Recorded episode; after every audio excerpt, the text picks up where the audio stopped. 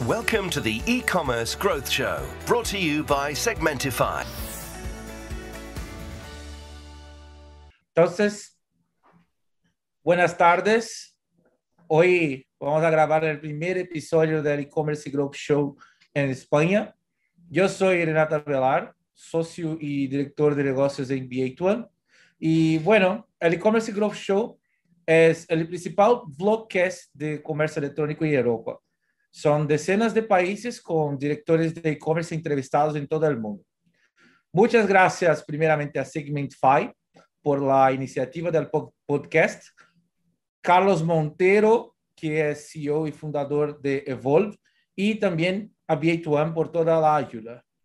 Hoy tenemos una persona extremadamente importante para el sector de moda en el comercio electrónico de España, Manuel Alberto López Márquez más de una década de experiencia gerencial en el comercio electrónico.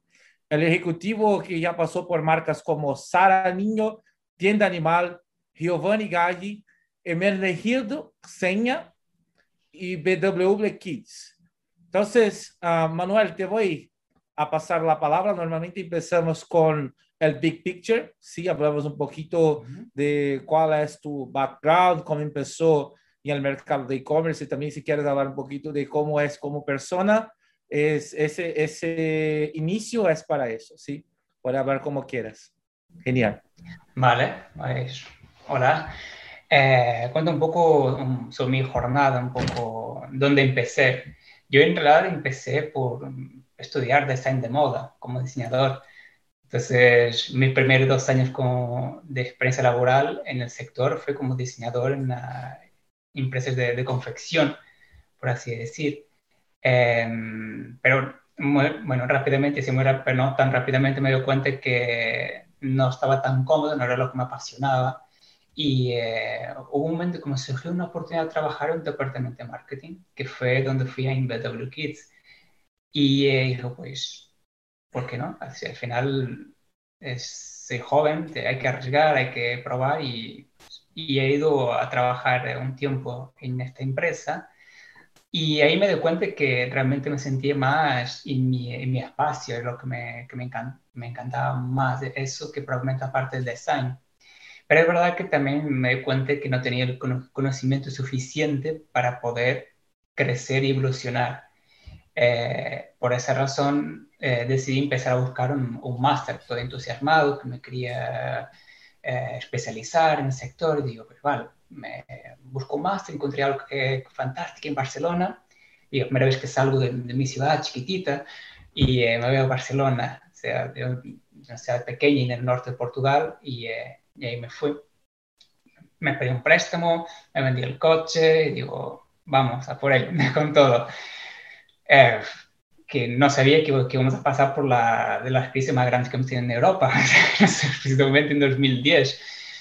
Eh, entonces, pero vamos, que ahí no llegué a esa parte. Entonces empecé el curso, eh, el máster, fue súper interesante porque fue la primera vez que estaba en una ciudad de, gigante, eh, de tener la oportunidad de dar una, una clase con gente de varios países, un ambiente multicultural de poder estudiar con, eh, con profesionales del sector eh, de moda, en este caso, personas que llevaban al departamento de, de retail del Menegildo Zen en Iberia, personas con mucha experiencia y que, bueno, que te, que te aportaron, a mí que me aportaron muchísimo.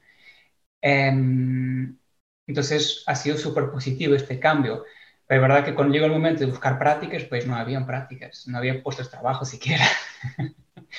Entonces fui a través de un, un, profesor mío que conseguí ir a trabajar para la tienda en Paseo de Gracia de, lujo que hay ahí y trabajar en la parte más personal de merchandising de la tienda con, asistiendo a otra persona. Y eh, ha sido súper interesante porque fue como la, mi primer contacto que estaba trabajando directamente con el, con el consumidor, eh, viendo qué es lo que él buscaba, cómo reaccionaba por, por el espacio de la tienda. Y al mismo tiempo viendo un poco también cómo eran las colecciones o sea, como era una estructura de una colección de marca de, de, lujo, o sea, son dos temporadas, no era verano, otoño-invierno, tienen colecciones cápsulas, cómo gestionaba la, la, tienda la parte digital en esa época, se imagínate, en 2010, que fue hace 10 años, porque de hace 10 años hasta hoy día, que vamos 11 años, ah, teníamos tenido un cambio gigantesco en el sector de e-commerce. Eh, entonces es súper, súper, súper interesante mi momento en el, en Hermenegildo.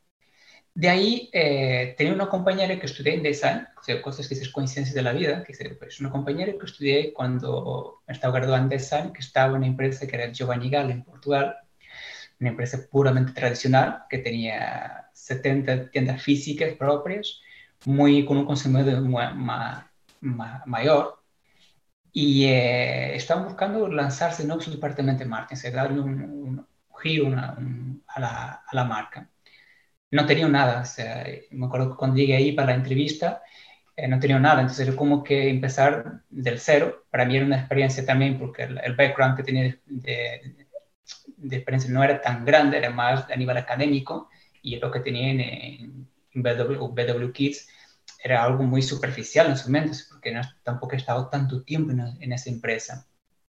Es verdad que desde el punto de vista académico he aprendido mucho en el máster, pero una cosa es lo que estudiamos, otra cosa es cuando estamos trabajando en el día a día y nos enfrentamos con la realidad del presupuesto y todo lo demás.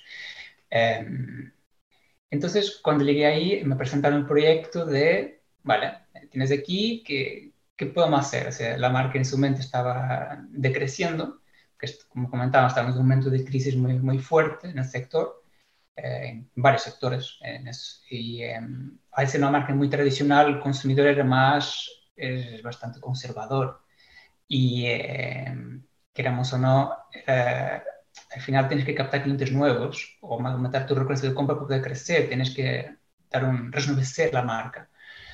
Entonces mi primera propuesta fue como, pues vale, a mí me gustaría visitar todas las tiendas físicas que tenéis.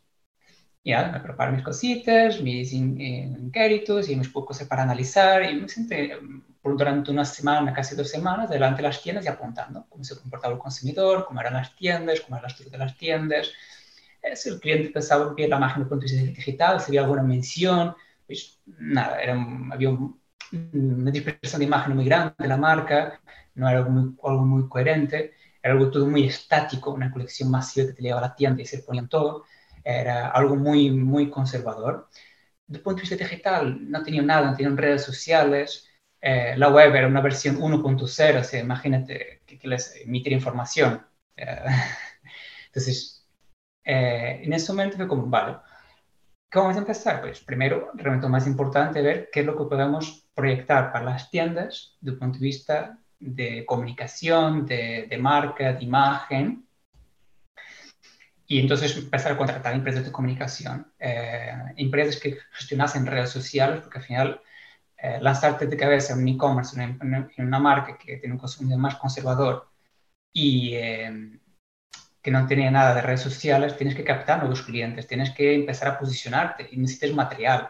Necesitas contratar empresas de comunicación, fotógrafos, imagen, eh, antes de entrar en toda la parte del proceso de e-commerce. Entonces, de trabajar toda esa parte de branding de la marca y es que siempre trabajar, o sea, en aquel momento estaba, estaba solo ahí y eh, he tenido la suerte porque me han apoyado siempre eh, en todo, entonces esa es la parte muy positiva. Entonces empezamos por trabajar los primeros catálogos, tener las primeras imágenes, las redes sociales, empezar a, a crear un poco de, de, ruido, un poco más de, con el consumidor que tenían, intentar proyectar un poco en esas nuevas imágenes al nuevo consumidor, utilizar las empresas de comunicación, la parte de prensa, para estar más presente, empezar a negociar con las principales... Eh, cadenas de prensa en Portugal para conseguir acuerdos. Y una vez que toda esa parte un poco pintada, y hablando un poco rápido, em, empezamos a trabajar la parte de e-commerce, que, con qué empresa vamos a desarrollar nuestra plataforma, de esta empresa con qué vamos a desarrollar la, plataforma, eh, cómo lo vamos a pintar, eh, después toda la parte de acuerdos, o sea, cómo es la parte logística del almacén, de la parte logística, toda la parte de acuerdos de métodos de pago, eh, acuerdos con empresas de transporte, eh, los costos, cómo se va a procesar, mover todo eso de un modelo totalmente tradicional a un punto de vista de algo más digital. Nos lanzamos, lanzamos la parte de e-commerce, eh, ha sido súper interesante porque tenido la oportunidad de acompañar todo el proceso, estudiar mucho, muchas veces con la cabeza en la pared, porque al final no deja de ser que muchos temas que no lo conocía tan bien, entonces he tenido que ir estudiando, estudiando constante, observando la competencia. Lanzamos la, el e-commerce en ese momento y ya empezó la marca se quedó más ruido. Felizmente las ventas fueron acompañando de la tienda física y de, la parte digital. Eh, al final, la, parte digital en aquella marca en ese momento era un escaparate fuerte, porque tú veías que la gente entraba, visitaba, aún no tenían mucha conversión, pero la gente entraba, visitaba. Y poco a poco la conversión fue aumentando, la venta fue aumentando, fuimos consiguiendo más acuerdos, captando nuevos clientes, eh, atacando otras, otras bases de datos también.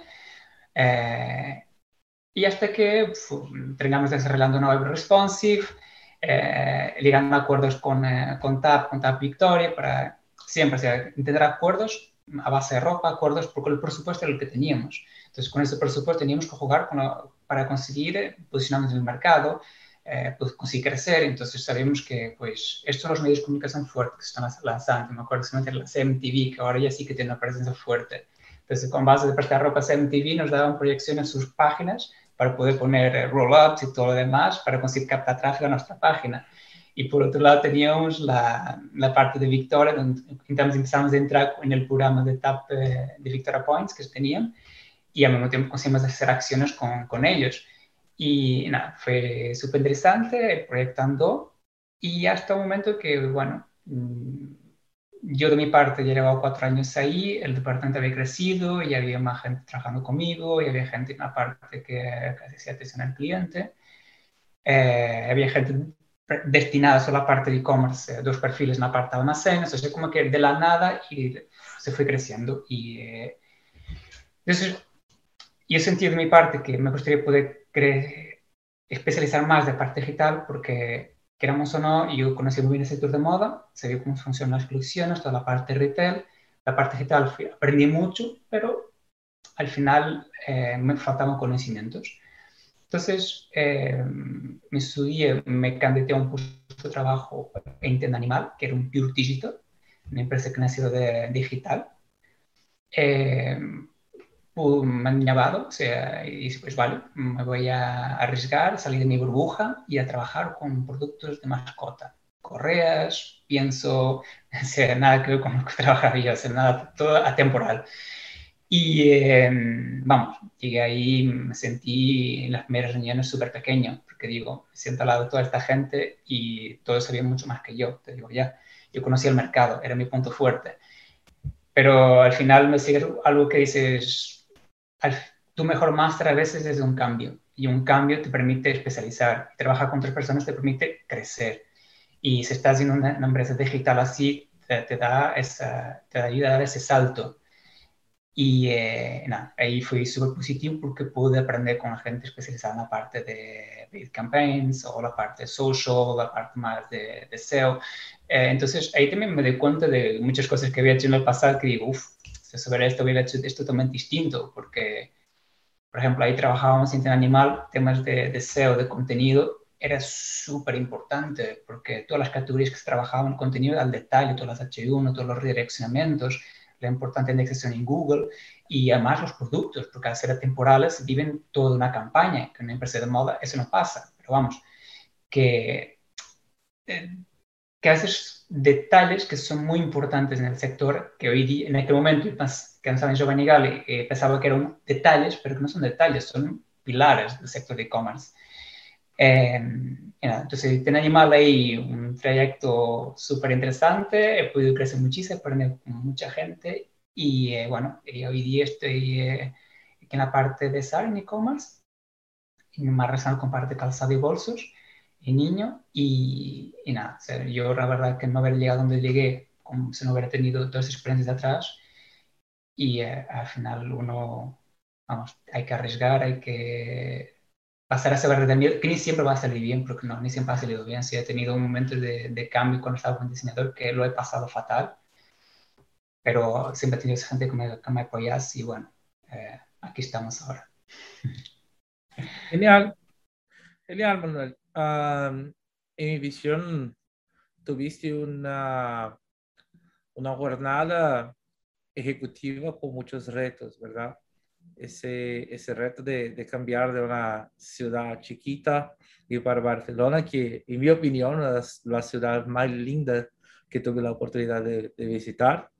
Y bueno, uh, muchos retos y, y eso de uh, siempre empezar a buscar conocimiento y también esa humildad, porque es una persona que tiene un, un conocimiento gigante sobre e-commerce, pero siempre empezando a buscar más, ¿sí? Y pasó por, por empresas increíbles. Una, una duda que, que me pasó aquí es, ¿cuál es la principal diferencia, por ejemplo, cuando, cuando vende un producto de Seña, que es altísimo lujo, ¿Cuál es la diferencia de un producto que puede servir para grande parte de la población?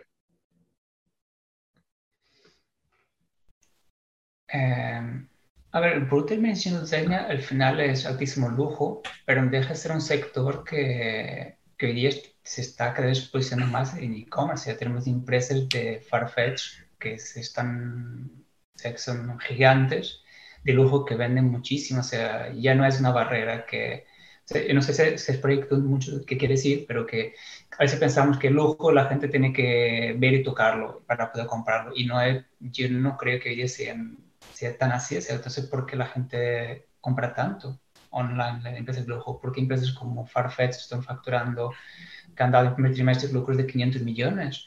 O sea, dices, ¿por qué? O sea, porque sí que hay mucho mercado, sí que la gente compra tal vez no tanto en un país como Portugal o España, o sea, sea más baja ahí la venta, pero en países donde la parte digital es más desarrollada como en China, tal vez su proyección de venta es totalmente distinta, o en Estados Unidos. Sí, genial. Eh, es un, punto de vista muy interesante. Bueno, bueno, uh, yo separé algunas preguntas. Uh, la, la primera que te voy a hacer es, en tu opinión, ¿cuáles son los assets que una marca del mercado de moda necesita para mantener el liderazgo en la web? Creo que un punto muy importante aquí es una buena infraestructura logística. Si queremos trabajar en moda, depende del modelo de negocio que, que tengamos, porque depende mucho de lo que estamos hablando, pero diría que la infraestructura logística te permite ser rápida, controlar y planificar todo el proceso de implementación de, del stock, controlar la entrada de la mercancía, la gestión de los envíos, de las devoluciones, con el producto estés devuelto porque hay un porcentaje de devolución muy alto, entonces tu, tu producto llega y te tienes que volver a posicionarlo en tus almacenes para poder volver a poner a la venta. Ese no deja de ser clave porque al final el producto está siempre circulando. Y eh, me acuerdo incluso, y no quiere decir que las devoluciones sean malas, incluso o un artículo que vi sobre el director de logística de Sapos en 2010 tal vez, decía, o 2011, eh, Zappos es un player muy fuerte de, de niños en el sector digital en Estados Unidos. Eh, que sí, mi mejor cliente son los que más devuelven. Y eh, al, final es, al final el cliente devuelve porque te compra. O sea, el hecho que te, que te devuelva es porque te ha comprado más con unidad. O sea, para ahí se puede trabajar la, los de detalles, se puede ver cómo podemos reducir los porcentajes de devoluciones, aumentar la conversión o cómo por utilizar la, las devoluciones a nuestro favor si tenemos puntos de física para hacer mover esta mercancía. Otra parte, si hablamos en eh, logística, pues no podemos dejar de traer en, tecnología. Si no podemos vivir sin tecnología. Eso significa que si tenemos un buen equipo, sea de equipos externos como internos, porque al final tú tienes que tener equipos internos, pero también tienes que tener equipos externos, si es una empresa grande, para poder gestionar toda la parte de incidencias. Tienes que tener equipos internos que te apoyen toda la parte de nuevos proyectos y la evolución de otros.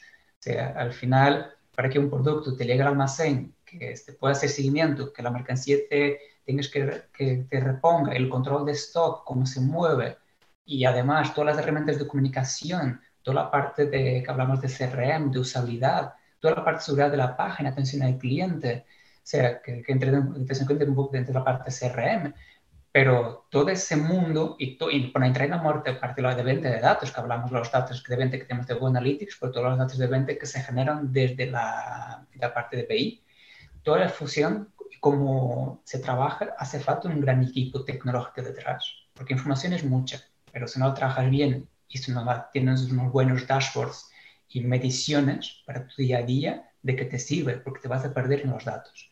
Y al mismo tiempo, toda la parte de los proyectos que tienes, tienes que hacer un seguimiento y tienes que seguir las incidencias y tienes que proyectar los nuevos. Entonces, tecnología no deja de ser clave. Depende, mucho de, de, las empresas que, que tengamos y, y, cómo, lo, cómo lo tengamos montado, porque si entramos en modelos de Amazon o modelos que a base marketplace o no.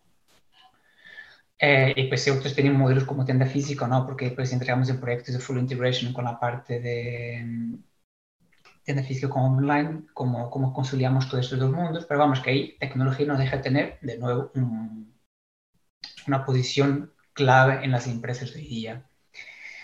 Y eh, creo que el punto más importante para el sector de moda de cara al futuro, y ahora mismo es un punto más eh, clave, pero para que puedan sobrevivir en el futuro, es la parte ambiental.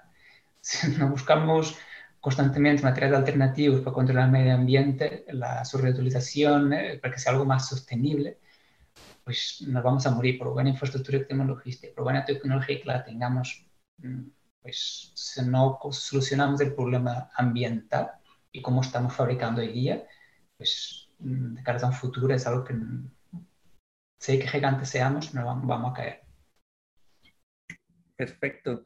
Bueno, lo que puedo ver es que el ambiente que va, que está a gestionar es muy complejo porque necesita solventar retos como logística al revés, que bueno, en, en este caso es como el problema es una, es una, buena cosa, sí, porque se compra, está, se está uh, de, devolviendo el producto es porque está comprando, eso fue una, una buenísima lección.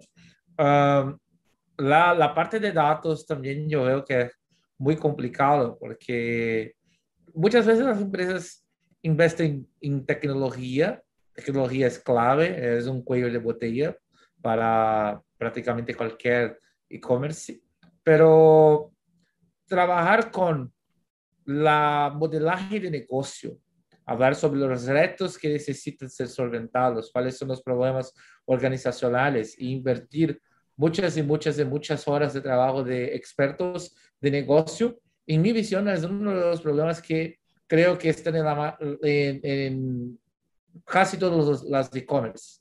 Esa es tu visión también. Eh, tiene, tiene esa visión que muchas veces las empresas van a invertir mucho en tecnología, pero las problemáticas y temas de negocio no son uh, trabajados como deberían. Sí, al final, cuando hablamos de inversión, la inversión en, en, el negocio en tecnología es constante. Lo que pasa con muchos modelos es que cuando tú no tienes esa constancia de inversión. Y hay varias empresas donde se ha reflejado eso. Y con esta crisis que hemos tenido ahora mismo del, del COVID, eh, ha dejado claro que tú imagínate, tienes un modelo de negocio que has vivido toda tu vida a base de franchising y que no has invertido en, en de la digitalización y la sincronización de los dos modelos de negocio, pues el COVID, si estabas mal, pues te ha muerto. Eh, o tienes un capital muy grande para poder sobrevivir y otras fuentes de ingresos, o sería muy difícil. Y, y no es porque es, por un lado, es por, tenemos la, el tema que a veces puedes no haber eh, fomentado esa inversión a lo largo de los años, y pues significa que tienes que hacer una gran inversión de última hora, que es mucho capital y ni siempre se lo tiene y tiene que buscar inyecciones externas. Por eso que muchas empresas dicen, pues ahora el banco va a invertir 200 millones más para poder digitalizar. O sea, al final es, el dinero entra, pero mientras las empresas que han mantenido una inversión constante y han ido evolucionando, ha sido más fácil para ellos. Para estas que tienen que hacer todo de una vez sola es súper complicado. Y muchas veces no es porque se ha hecho mal o no, es porque tal vez hace 20 años tener un modelo de multimarco, un modelo de base crecimiento de base de franchising era algo súper común. Pero hoy día ya torna más difícil porque tal vez vendido una licencia en un país, por ejemplo, el ejemplo de Lacoste, que en España era explotada por el grupo Bassi, eh, que era un grupo que tenía Armand Bassi. Y entonces el grupo Paramount Basi gestionaba la costa en España, las tiendas físicas. Pero cuando llega la parte de digitalización, toda la parte que implica de negociar con los representantes, tiene sus problemáticas, como mucho que, que, muchos digan que, ah, no, no, es que para el cliente da igual que, que te llegará. El cliente es, va a Lacoste o va a Benetton o va a Zara, que marca se para él es la marca. Llega y que se tiene igual. O sea, no, no lo que entender que es una multimarca, que es un franchise, da igual. Entonces, llegar a ese cambio es muy difícil. Por eso que hay algunas marcas que han tenido algún tiempo, han demorado algún tiempo a lanzarse en la parte digital. Yo creo que Casa de Benetton, por ejemplo, es un buen ejemplo. Que han crecido siempre a base de franchising, ha sido un gigante a la moda, continúa siendo un gigante, pero que ha tenido sus dificultades para hacer esa, transición de ese modelo que tenían de muchos puntos de venta físico, una expansión gigante, pero que era un franchising. La, la de las tiendas físicas es más difícil porque tienes que estar constantemente invirtiendo y muchas veces algunos de ellos no invertían en, las tiendas físicas, entonces el mensaje que veían, entraron a Benetton, entraron a sellar, era casi la misma experiencia y no puede ser la misma experiencia. Si te quieres diferenciar, tienes que diferenciarte, porque al final para comprar una chaqueta a 199 en una tienda o en otra, si no vendes algo más, no. Y vender algo más, hablamos de branding y hablamos de experiencia de la parte de compra, que hoy día parte digital, si compras online, devuelves en la tienda o viceversa, que es comprar en la tienda y mandarte a tu casa a través del app, lo tienes que poder hacer. Pero que, vamos, eh, por ahí. Muy bien, muy bien. creo que, que, que, son temas extremadamente importantes para llevar en consideración.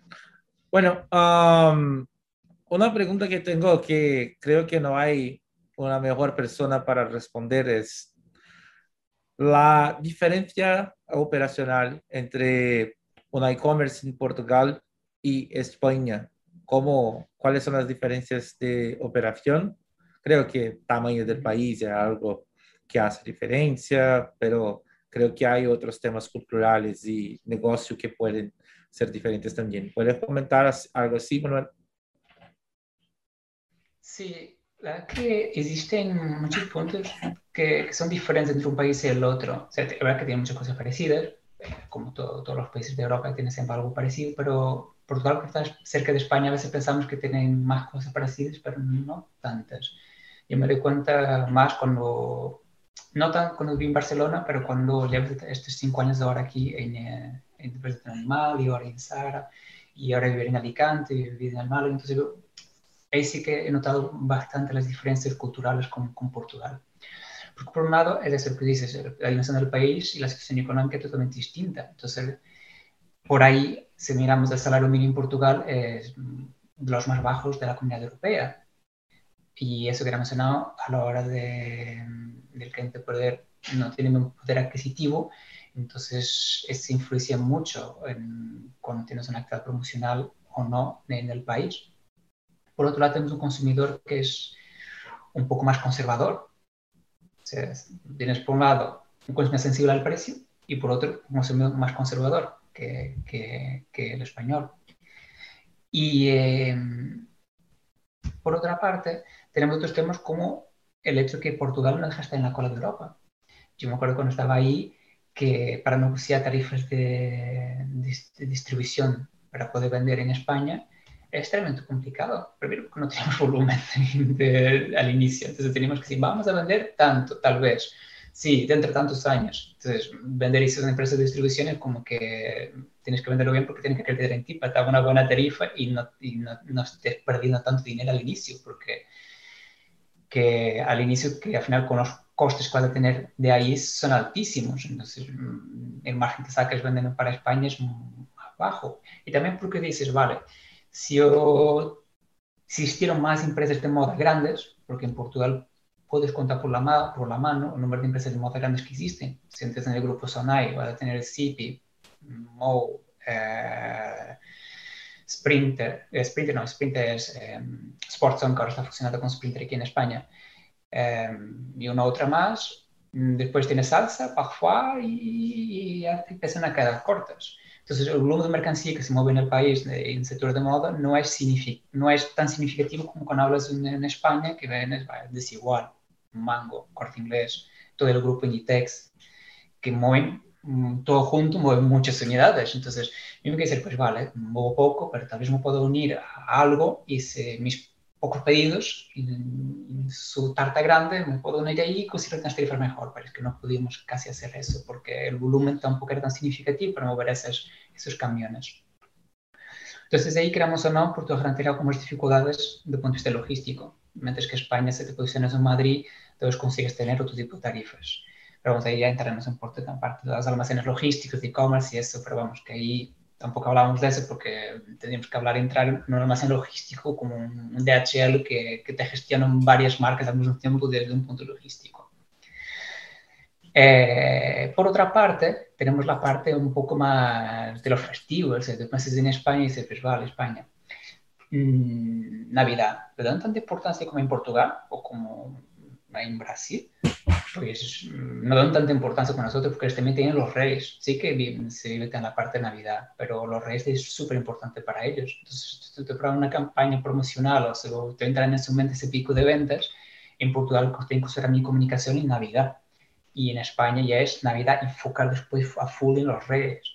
Entonces ahí también hay que tener diferencial. Entonces la parte festivos y locales cambian. O sea, en Portugal tenemos nosotros como el 25 de abril, se que conocer el mercado a la hora de, de, estar, como los medios de comunicación, lo mismo, o sea, los medios de comunicación que en Portugal, que tienen mayor penetración, son distintos de España. A la hora de negociar, también eso cambia. Por otro lado, la parte de las campañas. Por ejemplo, eh, yo me acuerdo que cuando estábamos haciendo campañas de um, Gmail Ads y con mis compañeros de España en, en decimos, pero, pero, es que en Portugal Gmail Ads eh, las campañas de Gmail no funcionaban, pero en España no funcionaba nada. Entonces ahí hay que probar, hay que ver que lo que funcione mejor en el consumidor. Y pues entramos en la parte de las pasarelas de pago, que creo que es algo que difiere ya en todos los mercados. Ahí también tenemos cambios. En Portugal, al ser un consumidor, bueno, que está cambiando, está cambiando, eh, que era un poco más conservador, entonces un método de pago muy utilizado era Multibanco. Es un sistema que tú haces tu pedido, te genera una referencia, que tiene una, una, referencia, una entidad, un valor, y el cliente con eso hacía el pago en un periodo de 48 horas. Y en España eso no existe, saben lo que es. Pero en, en Portugal, en 2003, era casi 40% del volumen de ventas se gestionaba desde ahí. Entonces dices, pues sí, Multibank es importante en Portugal, como tal vez el, el counter reembolso incluso es importante. Eh, entonces, toda esa parte es, es es algo que varía mucho entre un país y otro, que va evolucionando. Y ya tienes el envío en, Portugal, como en España ahora empieza a recibir Visum. Eh, sí, eh, cambia mucho entre un país y otro. Sí, bueno, pero ver, eh, hay, hay mucha complejidad operacional. La, la, diferencia, los países son muy cercanos, vecinos, de verdad, pero los sistemas bancarios, tecnológicos, logística y todo más son completamente diferentes. Eso es un buen aprendizaje que, que tengo hoy. Genial. Muchísimas gracias, Manuel. Bueno, uh, un otro tema que tengo es cuáles son los principales retos de un gigante de e-commerce en el sector de moda. Entonces, hablando un poquito de la competencia, no necesita hablar quién es la competencia, pero cómo es el reto, ¿sí? De mantener el liderazgo y también uh, un poquito sobre algunos cuellos de, de, botella a nivel de negocio, ¿sí? Siempre a nivel de negocio, ¿cómo, cómo, cómo es eso? ¿Cómo, ¿Cómo estamos desde ese punto de vista de ser el gigante de moda en España? Vale. Eh, yo creo que algunos de los retos, y la vez siendo como un gigante de moda en, eh, a nivel mundo, eh, primero es adaptarte a los constantes cambios de, del mundo y, y del, del, consumidor en este mismo.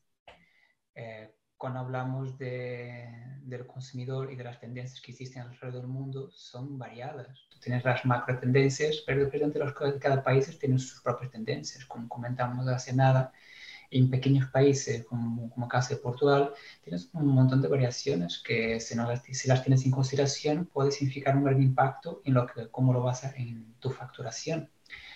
Cuando saltamos a otros mercados más grandes, aún lo vamos a ver esa discrepancia aún más grande. Nos vamos a Estados Unidos, o sea, imagínate, cuando hablamos de una población de son 50 millones o 300 millones, o sea, cambia muchísimo. Entonces, eso significa cambios constantes. Como hablaba antes, significa que tienes que ser muy rápido, moverte, porque tienes que tener, imagínate, tú lanzas dos campañas de, de tienes la colección primavera-verano y otoño-invierno, pero eso no es suficiente. Tú tienes que empezar a mandar píldoras de colecciones de novedad, refrescos con imágenes, refrescos para el consumidor, porque el consumidor necesita nutrirse de contenido nuevo. No puedo mantener algo estático toda una temporada. Entonces tienes que dar esas píldoras de refresco. Y además, tener que dar esas píldoras de refresco, tienes que adaptarte a las peculiaridades de cada mercado. Mm, temas legales, como comunicas, y también de, los momentos de cuando lo comunicas. Y eh, se piensa en todo esto, significa que son muchos puntos que tienes que tener atención y que al final, eh, si no lo haces bien, puede ser un gran agujero financiero en tu empresa, porque puede ser muy grande, puedes tener mucho dinero, pero con que te vayan mal dos, tres campañas, pues ya tienes un agujero ahí gigantesco, gigantesco. Entonces, eh, que si es capaz de adaptarte a esto es crucial. Después también tenemos que es verdad que depende mucho del modelo de negocio, porque una cosa es tener una estructura tipo marketplace, donde ahí estamos hablando de que vendemos a veces marcas propias o, y también multimarca, donde las, a veces tienes almacén propio y otras veces no. A veces tienes almacén logístico donde recibes la, mercancía en esos países y haces la expedición de los mismos. Y otras veces el proveedor manda directamente al cliente. Eh, eso también significa que la gestión que tienes que hacer a la hora de, de la mercancía es distinta. Pero es verdad que ni siempre las marcas pueden ir sobre el modo del marketplace y terminan abriendo su negocio y expandiéndose por otros sectores tecnológicos como creación principalmente de búsqueda observando startups, entre, entre otros. Y pues tienes los modelos, como comentaba antes, al final si tienes un modelo como base de franchising, tu reto será distinto, porque el reto de negociar con las franchises, la, imagínate tú, estamos en plenas rebajas y tienes un país que tiene representada base franchise y tienes una licencia. Y tú vienes online porque ya es una corpa pero online. Pero todo lo que te devuelven de rebajas, ¿dónde va? ¿A la tienda o online? ¿Está dispuesto el, representante a observar todo, ese, todo ese stock? Tal vez al inicio sí, pero al final de tres semanas te va a decir, hey, frena, o sea, cambiamos esto. Muestra solo el stock que tengo en la tienda. Deja de mostrar el stock que tienes tú en el almacén. Ahí cambia mucho el panorama y el reto también es distinto. Em, y claro, o sea, yo creo que comentaba antes el reto ambiental. Y en el reto ambiental no hablamos solo de, la, de que el producto tiene que hablamos toda la cadena de valores, porque nos olvidamos mucho del, transporte, por ejemplo. O sea, tú fabricas el producto, ¿vale? Y después lo tienes que mover. Y hablamos de mover medios aéreos, barcos, eh, muchísimos navíos, como ver de mercancía, muchísimos aviones. Eh, además de mercancía que llega, que se vende, que el cliente devuelve, que tienes que volver a enviar, todas las emisiones que emites, todos los residuos que estás provocando desde el inicio hasta el final, es gigante. Entonces, todo eso hay que solucionarlo de algún modo. Y eh, yo creo que incluso que este es el, reto que hace más complicado de solucionar porque dices, hay que tener algún desarrollo con sistema tecnológico que nos solucione el tema de la movimiento de mercancía. Se tiene que ver energías alternativas de algún modo para mover esa mercancía. Y por otro lado, la mercancía que se mueve, ese producto, pues tiene que volver a entrar y tal vez ser reutilizada la tela y volver a, a fabricar artículos con base en ese material o fabricar artículos con otro tipo de materiales que no, sean tan, que no afecten tanto el planeta. Entonces ese es el reto gigante que todas las empresas tienen sin que lleguen a provocar un caos en la economía. Porque al final esto no es algo que puedes hacer de mañana, es algo que tienes que estar haciendo desde hace cinco años atrás o diez años atrás. Ya tienes que estar trabajando eso ya. O sea, desde hace atrás y que tienes que estar avanzando, avanzando y pensando cómo va a ser lo mejor siempre. Porque el consumidor, queramos o no, eh, lo entiende y, eh, esto es como todo. Si tú compras eh, productos ecológicos, lo que te vamos a dar es productos ecológicos. Si tú dejas de comprar productos, es que al final el cliente, la gente dice, pero el cliente, el marketing engaña, el cliente, el marketing crea necesidades. A ver, si tú no compras bananas, ¿no? nosotros no te vamos a dar bananas.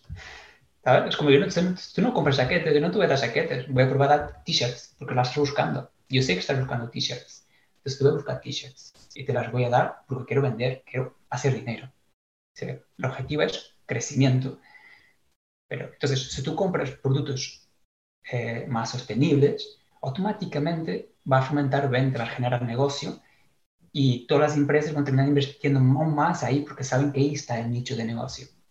Eso es por un lado. Y por otra parte, la parte más de conciencia de que hay que hacerlo sí o sí. Perfecto. Genial, Manuel. Creo que fue también muy completo. Tuvimos muchas perspectivas de, de la complejidad del liderazgo en moda, ¿sí? Hay muchas preocupaciones, principalmente con el cliente, ¿sí? Uh, una, una cosa que todos sabemos es que un 5% de las empresas fueron para la transformación digital por el CEO, por uh, el director de tecnología, el directivo de marketing, muchas veces un e-commerce manager, un 10% un e-commerce manager, pero sin duda un 80% por el COVID, ¿verdad? Es, el, es, el, es la, la, principal causa de la transformación digital, o sí o sí hoy hay que, que tener una tienda en la web, hay que tener una operación, canales digitales muy bien estructurados. Y bueno, uh, una duda que tengo es, ¿cuál, ¿cuál fue tu experiencia con COVID, yo tuve la oportunidad de ver empresas que tuvieron que evoluir el e-commerce años en cuestión de meses, ¿sí? empresas que no tenían una operación y 20 días después estaban a vender online. Y eso, sin duda, genial, pero con una, muchos problemas, ¿sí? ¿Y cómo es tu visión sobre eso? ¿Cuál es tu, tu, desafío? Algunas innovaciones también que puede comentar, que no es un problema, que, que, hicieron en uh, ese periodo de, de, pandemia. Yo creo que, que como te dices, el pasado, de momento llegamos donde dices, ¿qué vamos a hacer? ¿Qué está pasando? Eh, por un lado, dices, pues, ¿qué hago con toda mi mercancía que tengo en las tiendas? ¿Cómo voy a las cuáles stock si no lo tengo conectado con la, la parte digital? Y, y dices, voy a invertir, la, la web empieza a vender online, empieza a tirar stock de las tiendas mismo cerradas, pongo a la gente trabajando en las tiendas cerradas para poder pedir los pedidos, para dar movimiento, pero eso no es tan fácil así porque los pedidos te empiezan a ligar a la, a la web y además, si tú imagínate, empresas que, que que tiene estructuras puramente donde su base de negocio era casi físico, imagínate las grandes, los grandes almacenes y, y de repente vienes una balance de, de, pedidos online y dices, ¿a dónde mando mi pedido? ¿A la tienda o online? ¿Vale? Y a, ¿a dónde mando mi pedido? ¿A, para, online? ¿Vale? Ok, y ahora mando el siguiente a la tienda. Y, a ver, ¿y un pedido cuántos productos tiene? Tiene una jaqueta, ¿vale? La está en online, pero la, el pantalón está en la tienda pero voy a mandar pedido partido. Uf, ya estoy aumentando los gastos porque estoy mandando los pedidos partidos de dos puntos distintos. Em, además de eso, como que, ¿cómo estos pedidos? Eh, ¿Cuándo manda la tienda? ¿Hasta cuánto puedo mandar de, pedidos? Entonces, es un montón de preguntas que imagino que, las empresas que no estaban propiamente preparadas para ese momento, porque que muy pocas eran las que estaban preparadas porque nadie se esperaba lo que iba a pasar eh, te deparas con un montón de preguntas y con que para solucionar eran muy difíciles. O sea, que, que implica horas, meses, años de desarrollo. Que no lo haces de día a mañana, ni que pongas ahí 200 personas y día trabajando día y noche. que, que seguramente durante el momento han desarrollado y que han impulsionado después de esto y dicen, no, no, esto es, pasa a ser una prioridad vamos a invertir aquí porque esto hay que solucionarlo de algún, modo.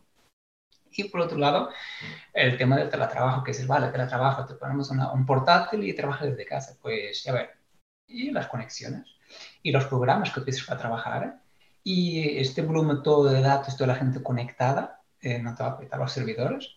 Y eh, cuando habla de, la parte de seguridad, o sea, ¿y cómo te vas a conectar con temas de VPN? Pero entra en todo lo material que, tenías que, tenías que comprar durante el otro y vas a decir, voy a comprar 200.000 computadoras. Con todo el mundo comprando computadoras y hay stock para todos en ese preciso momento. Con el alcohol, se fue el papel higiénico, se el alcohol. Pero. eh, entonces, creo que todos se separaron y dices, uff, o sea, que nada estaba preparando y los e-commerce muchos meses. Tú intentabas hacer un pedido online de, de, alimentación y te decía, pues, vuelve, regístrate y vuelve la semana que viene. Y él me ha pedido, porque no damos abasto a todo. Entonces, nada estaba preparado y eso significa que impulsionó un cambio muy grande y la parte tecnológica a, a su desarrollo. Por un lado, eh, tenemos la parte de que en post pandemia ya comienzas a, plantear teletrabajo. ¿Qué puertas te abre? Por un lado, tienes las empresas, startups, las empresas que son 100% remotas y tienes las aquellas que se han proyectado teletrabajo con un modelo híbrido, por ejemplo. Y, eh, y ahí dices, pues eso es súper interesante porque dices, yo puedo contratar a una persona que sea un talento y que esté en Australia, porque puede trabajar conmigo ya podía contratar, pero muchas veces tiene que, este proceso se tiene que mover a Francia, al norte de Francia o a Hamburgo en Alemania, que va a estar a menos 30 grados en invierno. Pues mm, eh, no, sea, se decía, no, tenías que pagar una fortuna. Hoy día eso te empieza a pensar de otro modo y te vienes a pensar como un Silicon Valley. Vale, grandes zonas de donde están todas las empresas, pues tal vez hoy día un Silicon Valley de coworking en pleno Málaga, donde no puedes estar en un coworking abierto y están toda la gente trabajando con buen clima. Donde tienes que ir a tu empresa mm, seis meses al año, vas viajando, vuelves. O no, depende del número si es totalmente remoto.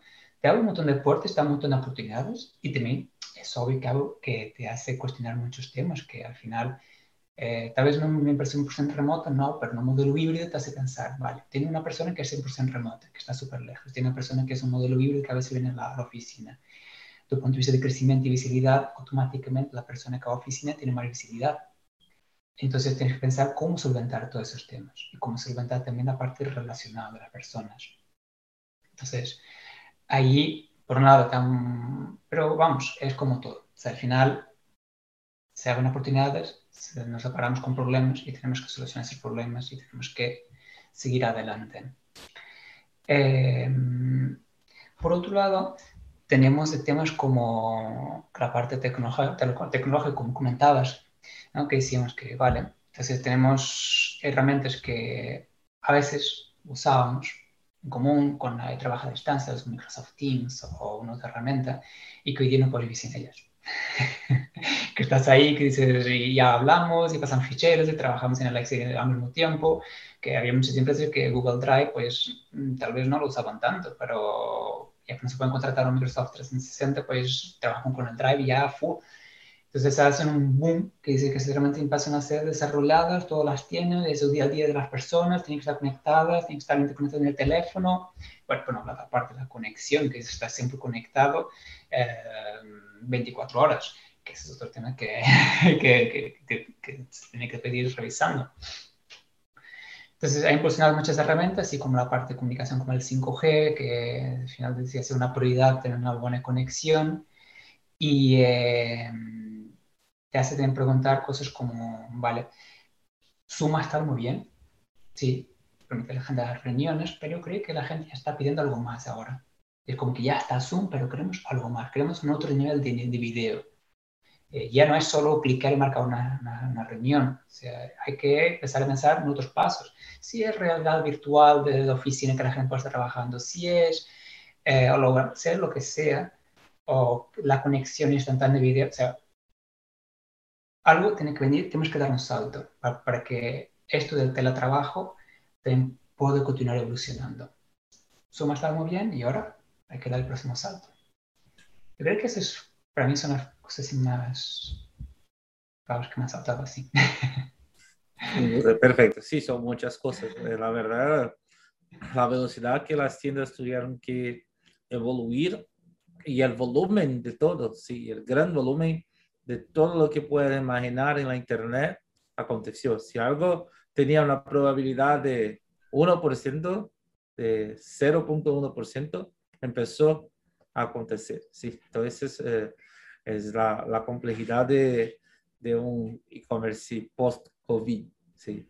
Bueno, uh, una, una cuestión muy interesante es cómo obtener la sinergia entre los canales físicos y digitales de un e-commerce y, y, también canales que son de tu administración, o sea, la tienda física, la tienda online y los canales externos, o sea, los marketplaces con toda la competencia. ¿Cómo es el reto de manejar varios canales simultáneamente y tener un ambiente con el máximo que sea posible de omnicanalidad? Vale.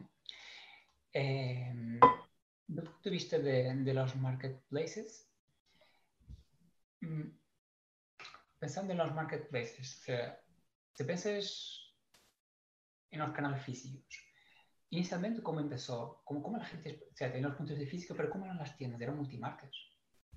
Vendían marcas, muchas marcas. la gente ponía sus productos y el vendedor tenía que vender.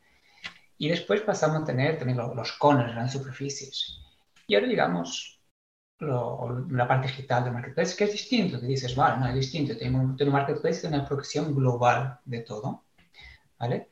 Entonces, eh, el marketplace no deja de ser eh, algo con mucho potencial y que da la oportunidad a los pequeños comerciantes de poder proyectarse en la parte digital y poder vender sus artículos en cualquier parte del mundo.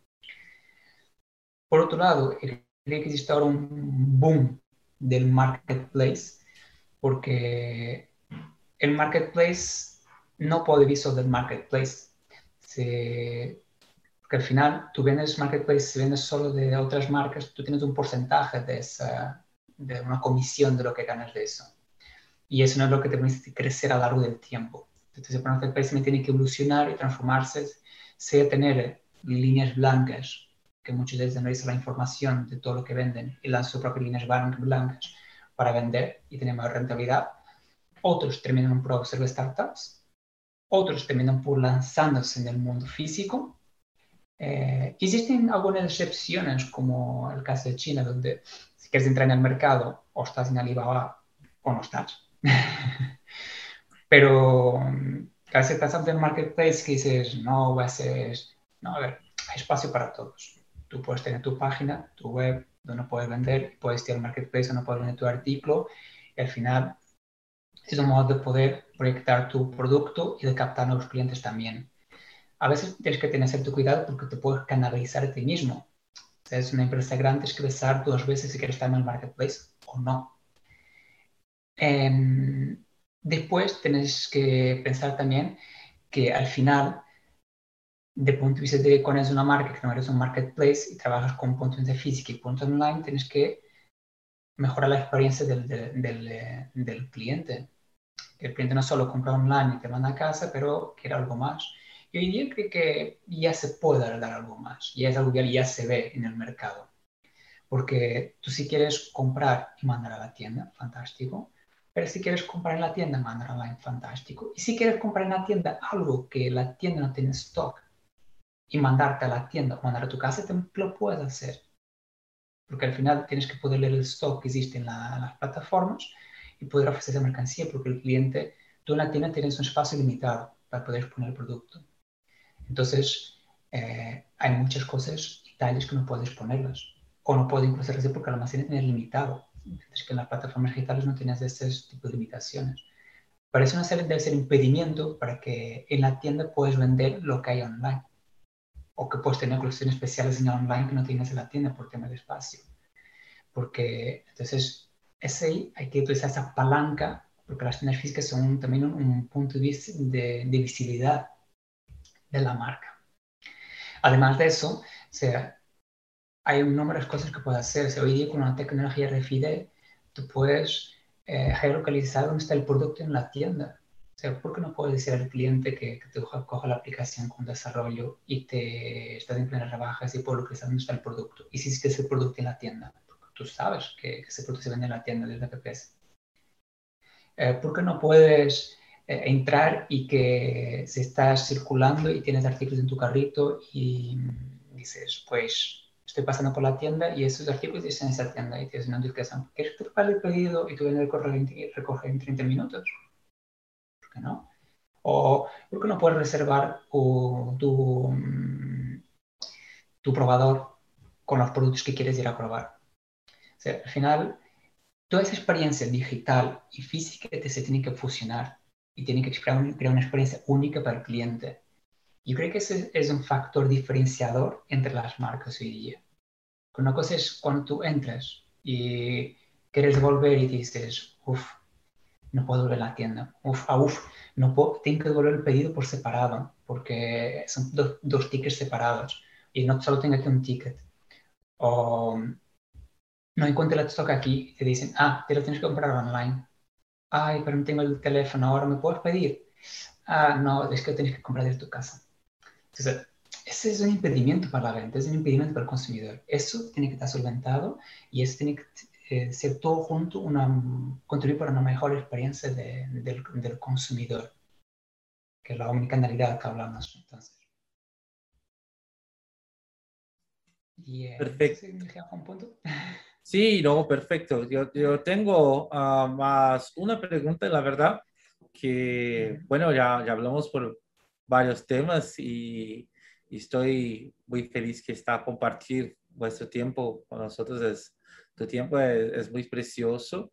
La, la última pregunta es, ¿cuáles son, en tu visión, los quick wins para los nuevos emprendedores digitales y también algunas tendencias, ya habló un poquito sobre sustentabilidad, pero algunas tendencias para el futuro del e-commerce. Eso y una, y una respuesta. Solo podemos uh, empezar el podcast de hoy y creo que fue buenísimo, fue increíble, la verdad. Muchas gracias. Eh, respecto a los quick es una pregunta difícil. Y creo que no puedo entrar muy en detalle aquí por lo siguiente, porque al final una cosa es trabajar en el sector y otra cosa es ser un emprendedor. Y eh, yo no he emprendido, entonces yo sé lo que es trabajar en el sector. Y lo que podría decir es que si, estoy, si estuviera empezando algo, no tendría miedo de arriesgar, porque tienes poca visibilidad. Eh, cuando tienes mucha visibilidad, tienes que tener mucho cuidado con lo que lanzas, porque los errores saltan a la vista y es como un spam en las redes sociales. Mientras cuando es más pequeña más fácil probar, probar artículos, probar eh, nuevas tecnologías, nuevos cambios de usabilidad, eh, porque dices, cometes un error, pero no es tan grave, porque no, no te ve tanta gente. Entonces es el momento de, de, si tienes que arriesgar algo, creo que es ese momento, claro, con, control de lo que estás gastando también, pero vamos, esto creo que es el Quick puede lanzar. Y respecto a, la, a las tendencias de movilidad, yo creo que un punto que, cree que, que, está ahí y está llegando y va a llegar como fuerza el tema de la energía, energía como la energía eléctrica. Y no solo los coches de energía eléctrica. Yo creo que esto va a llegar a, los aviones, va a llegar a los camiones, va a llegar a la camiones, digo, a los camiones de transporte de mercancía y a, los barcos, va a llegar a todo ese mundo. Porque si pensamos en el sector ese, te piensas, en el sector de eh, aeronáutica, ¿cuál fue el último gran desarrollo? O sea, ¿cuál fue el último gran cambio que te venga a la cabeza?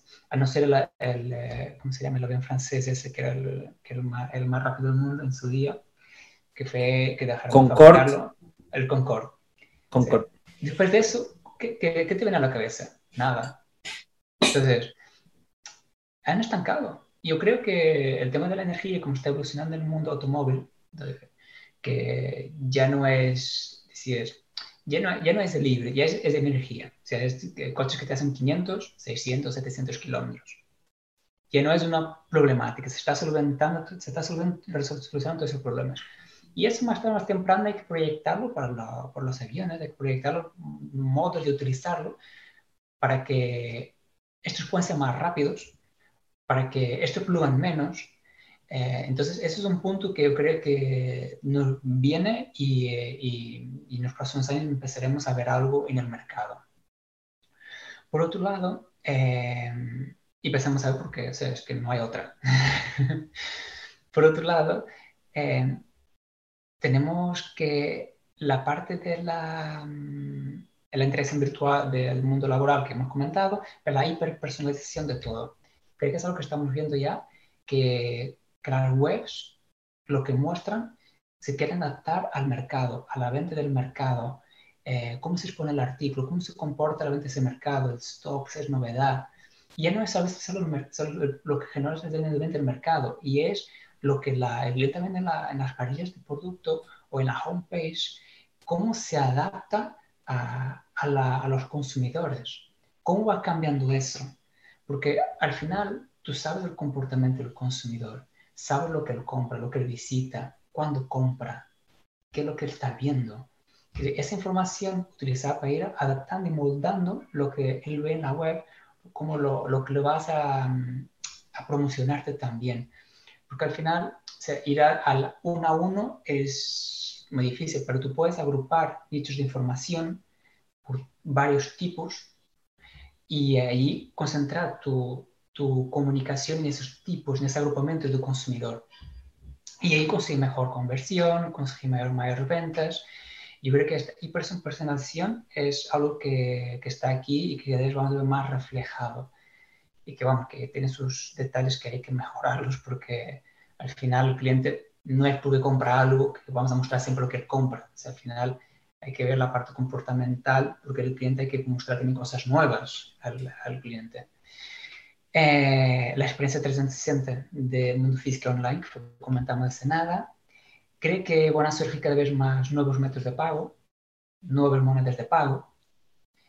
Eh, ese es algo que la moneda virtual van surgiendo variaciones y ya llegaremos a algo que se va a implementar y que va a estar en vigor. Y em, creo que em, otro punto que, es interesante también es la... Mm, cuando pensé en los modelos negocios digitales, cuando proyectas la tecnología, por física, hay algunas, vi el otro día que, por ejemplo, Amazon estaba lanzando a los peluqueros una experiencia de, peluquerías en, eh, en, Londres, donde el cliente llega a la peluquería de Amazon y dice, una peluquería de Amazon física. Y dices, wow, que dicen, wow.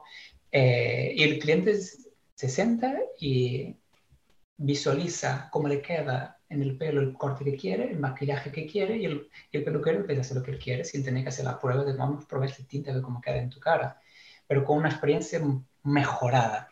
Entonces, ese, ese, ese, mundo digital que conocemos hoy día, con tantas aplicaciones, más tarde más temprano llegarán a los puntos de física. Al final, las empresas tecnológicas terminarán desarrollando, terminarán vendiendo ese, esos proyectos para que las demás marcas puedan implementar en sus, en sus, en sus, negocios físicos sin costes tan elevados. Al final las cosas se desarrollan, tienen su coste, se terminan optimizando y pues se termina utilizando esa tecnología para venderse a otros y de ahí sacar el retorno de tu inversión. yo creo que sí, son un par de puntos de tendencia. Perfecto, Manuel. Genial. Muchas gracias por compartir todo ese conocimiento.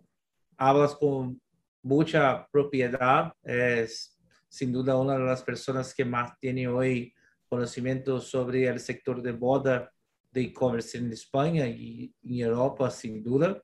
Bueno, uh, hoy es también parte de esa comunidad global que es nuestro podcast e-commerce Group Show. Muchísimas gracias por todo tu tiempo. Sé que es un ejecutivo muy ocupado, entonces cuando puedes compartir ese, esos minutos de mucha sabiduría, para nosotros es increíble. Entonces, solamente te puedo uh, agradecer por toda esa, eh, esa ayuda que, que, que, que, que puede, pudiste compartir con nuestro e-commerce growth show. Y bueno, uh, gustaría también de agradecer a Segment 5, Evolve, BH1 por esa iniciativa. Y Manuel, nos vemos. Eh, vamos a hablar sobre nuevas posibilidades y también, no sé si, si, si otro tema también de, del, del, e-commerce growth show que te puede uh, ser interesante, podemos hacer una nueva versión si quieres, ¿sí?